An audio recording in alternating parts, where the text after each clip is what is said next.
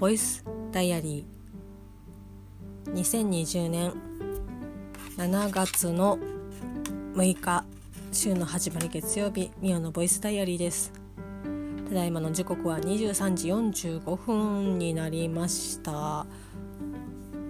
い。今日はですねギリギリ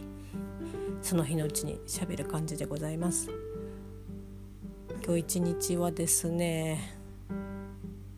天気が悪かったですね午前中なんか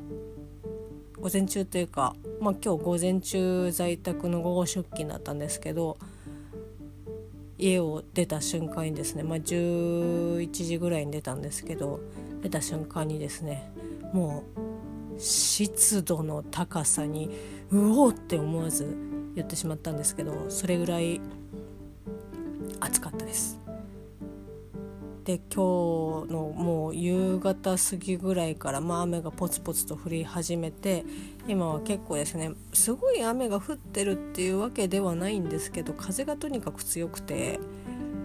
ちょっとね結構雨がバチバチっと窓に当たる音が結構したりとかするんですけど、まあ、天候は良くないなっていう感じでしたが明日は、まあ、晴れるというかね30度ぐらいいくっていうことで。ちょっとねきつもう蒸し風呂ですね。きついなっていう感じなんですけどまあそんな感じの一日の天気でした。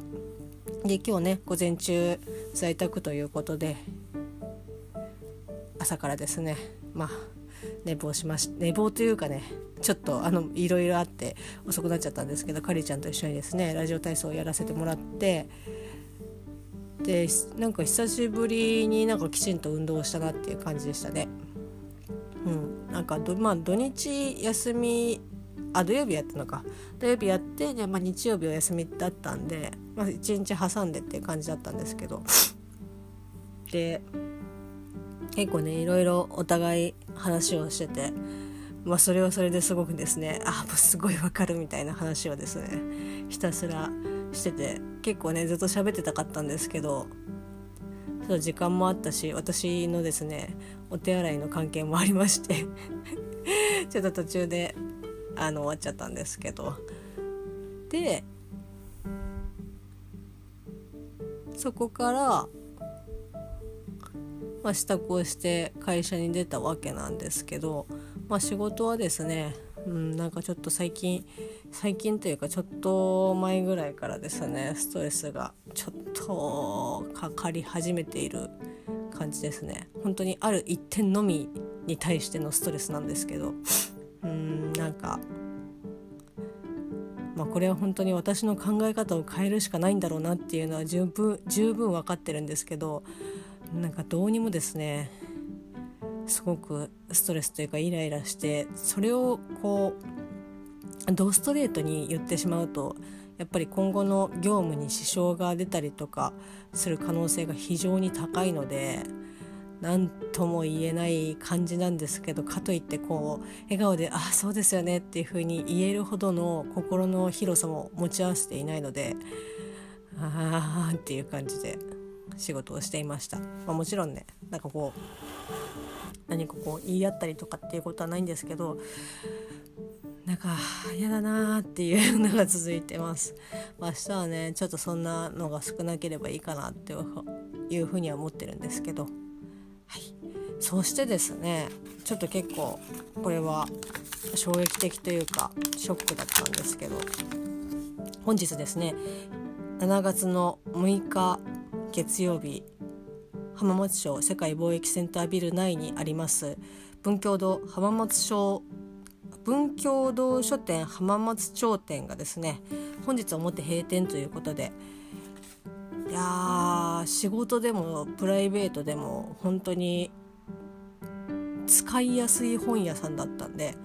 文具もありましたしビジネス書もありますし、まあ、普通の小説とかね漫画とかいろいろもう割とね多岐にわたる本の種類が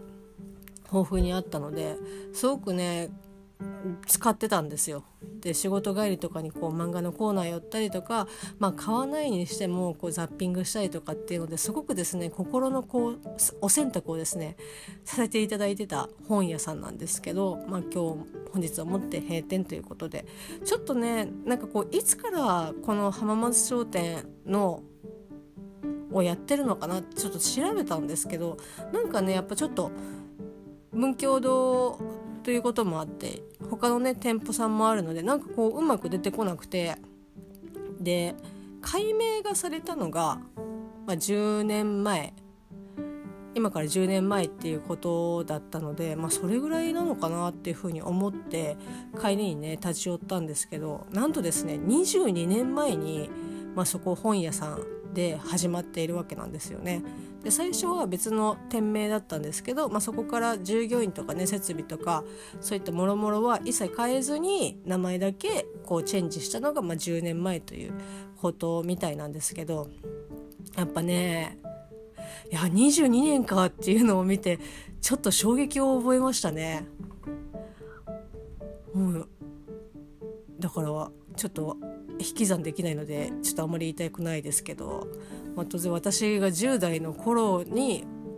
あのお店本屋さんは浜松町にですねできたっていうことなんですけど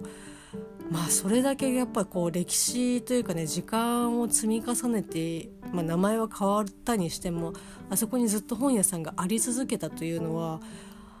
まあねなかなかないですしまあ、私が知っている限りだとまあいろいろね本屋さんありますけど近場だと、まあ、池袋の純駆堂もそうですしあとは、まあ、西部の中に入ってるリブロは、まあ、長かったですけど、まあ、それも会社が変わって三省堂になりましたけど、まあ、22年って、まあ、本屋さんに限らず店舗で22年ってまあまあ結構すごいんじゃないのかなっていうふうに、えっと、思いますね。でお客さんからのですねメッセージもですね受付お店の方から受け付けてまして、まあ、簡単なですねこうポストポストカードというかあの付箋ぐらいのサイズのメッセージカードというか紙がね入り口に置いてあってで最初の方だとは思うんですけど書いてあったこうメッセージカードを壁にこうバーって貼り出しててでまあ、その後も随時ね書いてこう投函できるみたいな形だったんですけどなんか見ててねあ本当にいろんな人が使ってたんだなっていうふうに、まあ、全部は読んでないですけど、まあ、浜松町なのでモノレールがあってそこから羽田に飛んでとかって結構なんかなんかねその出張とかで使う方が多いんですよね浜松町って。なんで、まあ、そういうビジネスシーンで使わ立ち寄った方も多かったですし、まあ、普通にね私みたいに会社が近くにあってプライベートで寄ってとかっていう方ももちろんいらっしゃったと思いますしなんかねああやっぱりみんなこうね思い入れがあるんだなっていうふうに思いました。でお店の中央ぐらいのところにですねまあ多分今在籍されてる店員さんのですね寄せ書きがありまして、まあ、大体、まあ、10年って書いてありましたね、まあ、浜松署あの文教堂っていうこともあるんだと思いますけど、まあ、10年間お疲れ様ありがとうございましたっていう形で書いてあったりとかですね、まあ、もうちょっとやりたかったなっていうメッセージとかも書いてあったりとかしてなんかこうちょっとねジーンときますよね。今も喋りながらちょっとこううるってきてしまったんですけどまあ、ということでもともとねその貿易センター自体も後々まあ解体をするのでゆくゆくはまあねなくなってしまうというかその文教堂以外のお店も、まあ、いずれは出てかなくてはいけないということではあるんですけどまあちょっとそのね一足先にお別れをする形になりました。まあ、そんな感じでですねまあ、このコロナの状況でやっぱね時短にしたりとかこう休業にしたりとかそもそもですねオフィス街ですから会社が休業してるっていうことで客足も随分ね減ってた状況があったのでこうコロナがなかったらもっとねなんかもうちょっと違った形でこう閉店を迎えられたんじゃないかなっていうのはちょっと頭をよぎるんですけどまあねたられば言ってももう時間は戻らないので今日はですね帰りに仕事終わってからまっすぐですねお店に行きました。そしてもうあれですよ。あまりこうお財布を気にしながらね本を買うっていうのは今日はやめようと思ってお金をですね 銀行で下ろして行ってきました。そしてですね、まあ、何冊かですね本とあと文具も最初はね50%オフだったんですけどもう今日は今日っていうか多分ここ最近は多分70%でやってたんでしょうね、まあ、全部はけさせたいっていうのもあると思うんですけどちょっとあのブックカバーというかねこうちょっとポーチみたいなやつを買いました。文具も置いてるので。ちょっとですねその本本と文具をですねちょっとだけご紹介したいんですけど、えー、1個はですねまあその10年前に店名が変わったということで、まあ、せっかくなんで本屋その年の本屋大賞1位を買って、まあ、読もうかなと思って。で結構ねその本屋大賞大賞がに10年分ぐらいあ1516年かな分ぐらい過去のやつも遡って見れるんですけど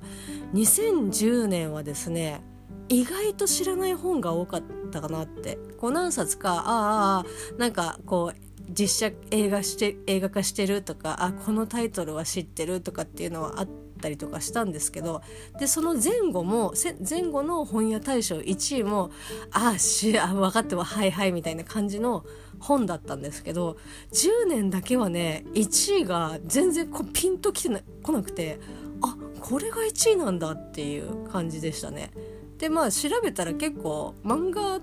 やってたりとかしてあ私が知らないだけで有名だったんだなっていう感じだったんですが、えーと、天地名察部方父さんのですねえっ、ー、とこれはえもう本当に全然知らないあらすじをパッとしか見てないんですけど多分歴史小説だと思うんですけどおそらくですねこういうことがなければまあ映画もねそうですけど絶対に読まなかっただろうなっていう。本です。ほんとねで本当はハードを買いたかったんですけどハードがまあちょっと置いてないっていうことででじゃあまあもうせめてね文庫でいいもいいからと思ったらこの文庫版ですとこの天地名察上下巻になっておりまして上巻がないという 一瞬ですねいやどうしようかなって思ったんですけどまあもうせっかくなのでこの下巻を買って上巻はね他のお店で買うしかないんですけどまあちょっとねつないでこう読んでみようかなっていうふうに思ってます。で2冊目がですね久しぶりにハード本なんですハードブックなんですけど久しぶりに本当にジャケ買いしました。すごいね。綺麗なあのこれは多分水彩画なのかな。女性の綺麗な絵なんですけど。これイノセントとか描いてる人にちょっと似てる絵が似てるなって思ったんですが違ったらちょっと恥ずかしいので言うのをやめましょう、えタイトルが「夜の向こうのさなぎたち」というまあおそらくですね。才能容姿愛情というふうに書いてあって、まあ、3人の女性が織りなす心理サスペンスというふうに帯で書いてあるので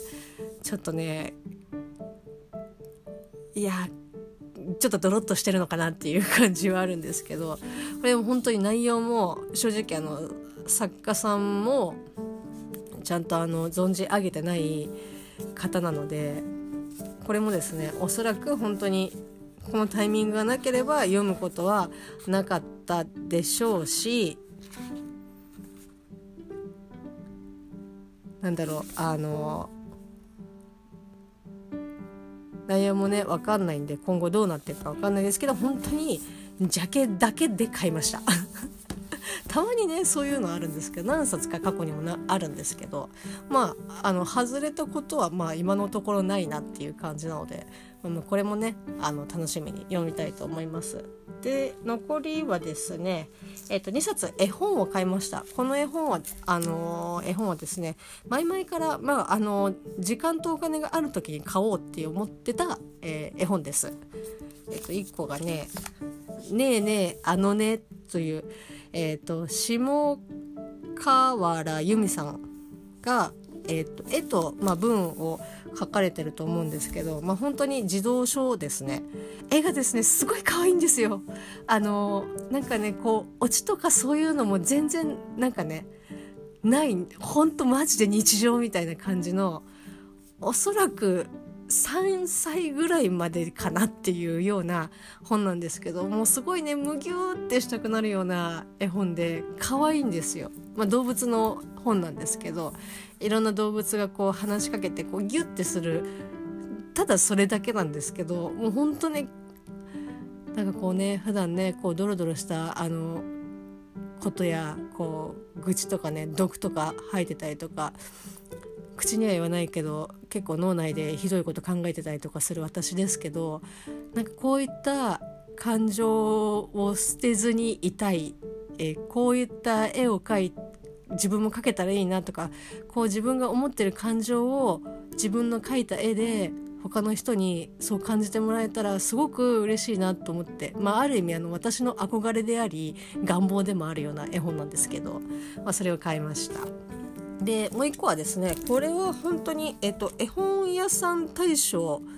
えっと、去年のですね2019年、えっと、第12回萌えっていうのかな？絵本屋さん大賞っていうのがあって私ちょっとこれ存じてなかったんですけど、えっと、1位ですね、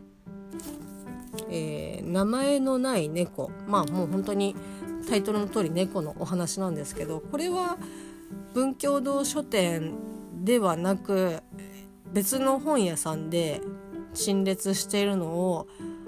まあ、絵本ってねそのカバーついてない、まあ、他の本もそうですけどカバーがついてないのでこう見た内容は知ってるんですけどなんかねああすごい大切なことを伝えているっていう感じの絵本です。ちょっと内容を思い出すとまたうるうるってきちゃうんですけど。これはですねもう本当に多分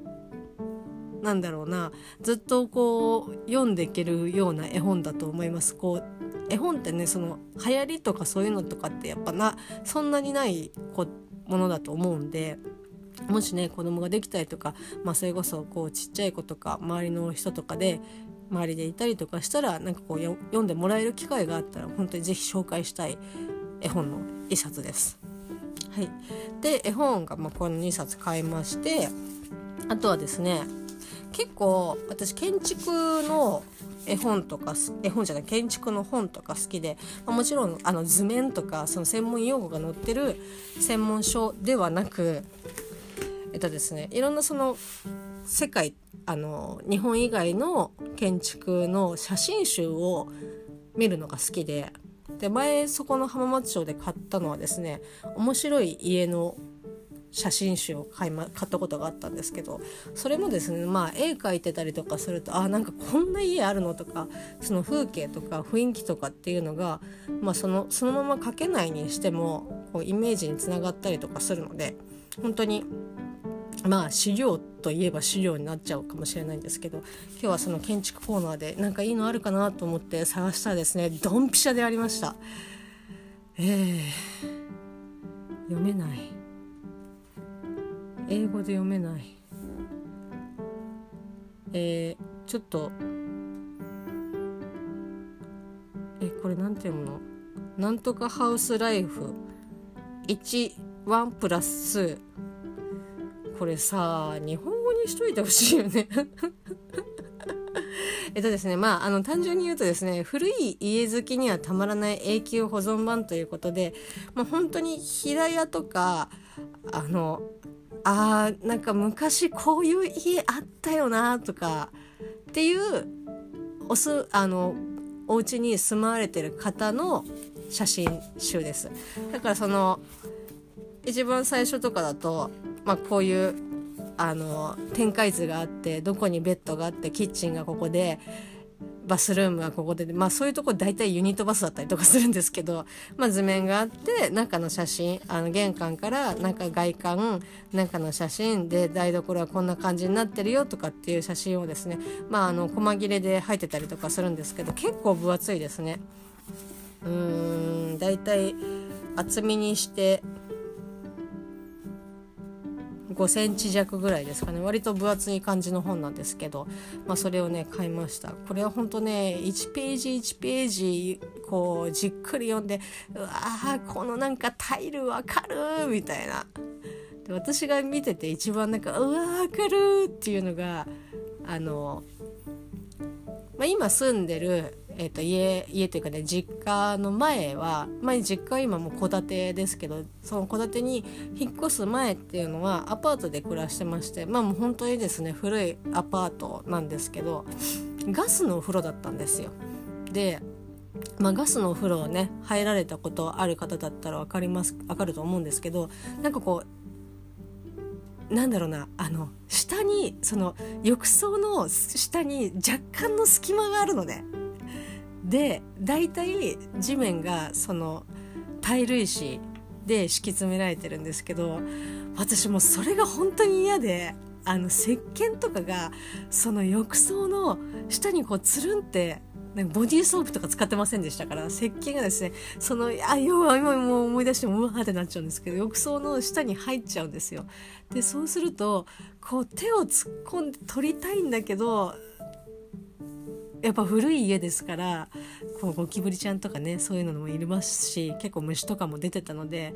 なんかこう何かに触ったらうわーってでもうもう私の場合その石鹸が中に入ったらあもうお別れかみたいな感じにはなっちゃうんですけど。であの石タイルも直でそこにあの立つのではなくてそこにすのこを引いてマットあのビニールマットっていうかなんかこうよくあるマットをですね引いてお風呂に入ってたんですけど、まあ、それも本当に嫌でしたね。あの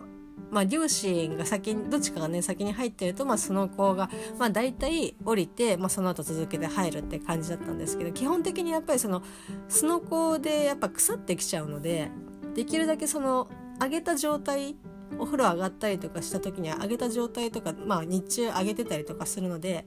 私がこういう例えば一番最初に入るとか何かのタイミングで入んなきゃいけないっていう時ってあのすのこを触んなきゃいけないのが本当に嫌で。なんかそれが嫌でお風呂に入りたくないみたいなとかありましたけど、まあ、そういった感じのねあのガス風呂とかもあの写真の写真集の中に入ってたりとかしてなんかうわすっごいわかるみたいな。なんかおしゃれだけどそこには入りたくないとかって思いながらちょっと見てたりとかしたんですけど。結構ねそういったあのまあもちろんねそのそういったお風呂場だとしてもいろんな方のねあのデザインとかこうデコレーションで雰囲気も全然変わるので、まあ、そういうのも本当見ててねあのすごくあこういった空間でいいなとかって思ったりとかするので、まあ、何かをね絵の参考になったらいいかなと思って買ってみてます。まあそんな感じでですね今日はああとあれですね。文具の方も買いました。なんかこうメモとスマホとかペンとか入れられ入れられてこうファスナーがついてる。ちょっとブックカバーみたいな感じなんですけど小さめの A6 のサイズのノートが入る見開きにもなるっていう感じなんですけど、まあ、今なんかねこうテレワークっていうかそのパソコン持ち歩いたりとかすることがあるので極力ですね、まあ、荷物少なめでと思ってで、まあ、それでも文具系はどうしても持ち歩かなきゃいけないのでかといってペンケース買っても絶対すぐ使わないだろうなというふうに思っていたらなんとこういった便利な収納ポーチが売っていたので買いました。1800円ですけど定価は。まあ、税別、まあ、それの70%オフなので、まあ、もう買いますよね。買いますよね。というかなんかこう物色していたらラスイチであったっていう感じだったんですけど、まあ、もう文具コーナーはですねもう本当に今のねえっ、ー、と砂漠バッタでしたっけ？何バッタが忘れましたけどすごいね猛威を振るっているあのバッタのごとくですね何もない状態でしたけど。まあそんな感じでですね今日はえっ、ー、といろんな本も買いましたし最後店員さんにもですね、まあ、割ともうね本当お客さんすごい多かったですからさばくのがね大変だと思いますし、まあ、最後だからこうできるっていうことはもちろんね対応できるっていうのはあると思いますけどこうちょっとねお邪魔にならない程度に最後ご挨拶させていただきましたけどご挨拶って言ってもねありがとうございましたっていうだけですけどなんか向こうもねちょっと浅してくれての挨拶を返してくれたのでまあまあ良かったかなっていうふうに思いました、まあ、店員さんがね次の新しく働く場所で気持ちよくね新しいスタートが切れたらいいんじゃないいいかなっていうふうに願っております。長くなってしまいましたが今日はこの辺で。それではまた明日。